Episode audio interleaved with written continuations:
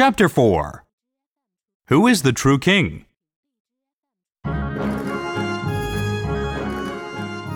Tom's coronation day arrived.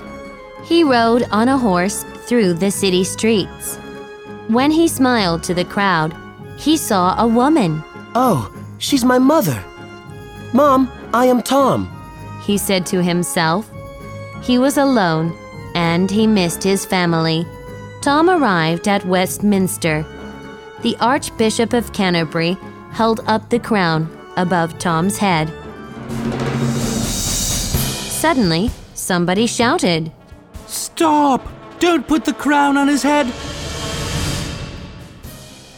It was the true king, Edward. Tom fell on his knees and cried out. Oh, my king! All the people were confused. Who was the true king? Then the king's advisor asked Edward. Where is the missing Great Seal of England? Edward said. Go to my room and open the closet. A servant ran to get it, but returned with nothing. The seal is not there. He said. Is it round? Does it have letters carved on it? Oh, I see. Tom shouted. Remember, my king, you put it in another place before you ran out of the room that day. Oh, yes, I did. It's in the coat of armor in my room, explained Edward. Finally, the servant appeared with the great seal in his hand. When Edward was crowned, the crowd shouted, Long live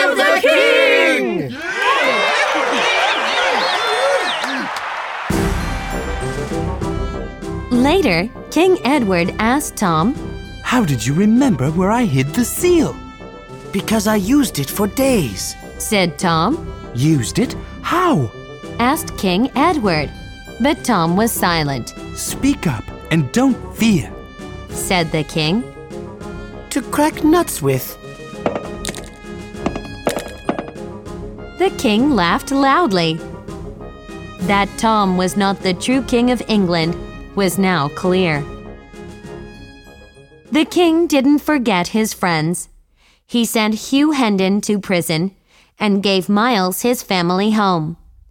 Tom was appointed as chief of Christ's Hospital. He took care of the poor people in the streets.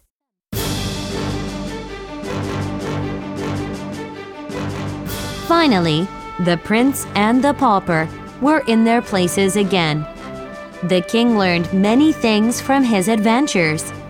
He never forgot those important lessons. For the rest of his life, he was a good king because he understood his people and ruled them with love.